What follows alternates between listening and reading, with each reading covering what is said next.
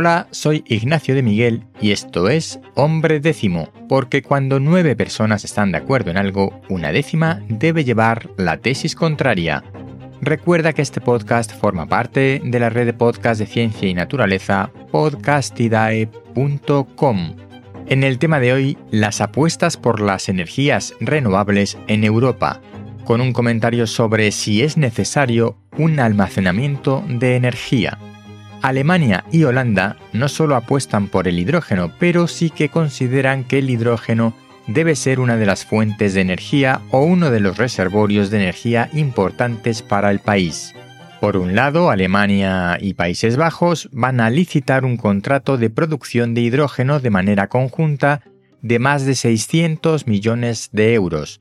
Para Alemania esto se enmarca en un plan de más de 1.800 millones de euros para crear una red de producción y distribución de hidrógeno por todo el país. Lo que no tengo claro es cómo se enmarca esta iniciativa bilateral con el anuncio de la presidenta de la Comisión Europea, Ursula von der Leyen, de llevar a cabo otra subasta de 2.200 millones de euros para subvencionar el precio del hidrógeno. El año pasado, la Comisión Europea ya subastó 800 millones de euros, ofreciendo una subvención de 4,5 euros por kilo de hidrógeno producido de forma verde, para compensar los costos de producción y promover una industria verde del hidrógeno.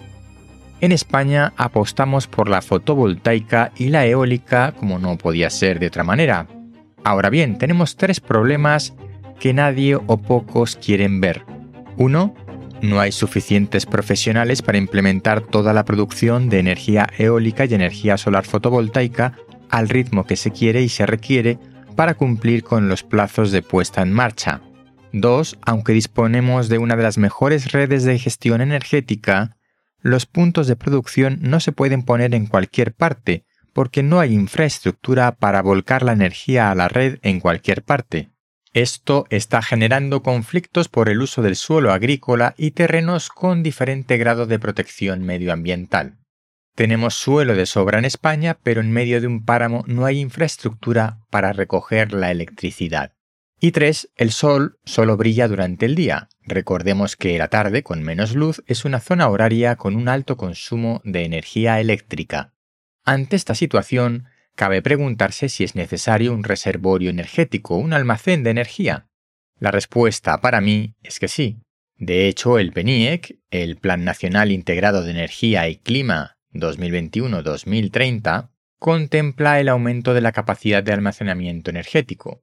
El PENIEC aporta cifras hasta 2030. Después del 2030 nadie quiere hablar de cómo se va a aumentar la capacidad de almacenamiento energético. El motivo es que hasta esa fecha el aumento del almacenamiento se lo llevan las centrales de bombeo inverso que acaban de ser ofrecidas en licitación con fondos europeos. Quedan unos años, pero en realidad el 2030 está a la vuelta de la esquina, y digo yo que habría que saber por dónde va el camino, porque el bombeo inverso no da para mucho más después de las infraestructuras ya previstas. Por el momento estamos a mitad de Europa en uso de energía renovable, ni bien ni mal, según se mire.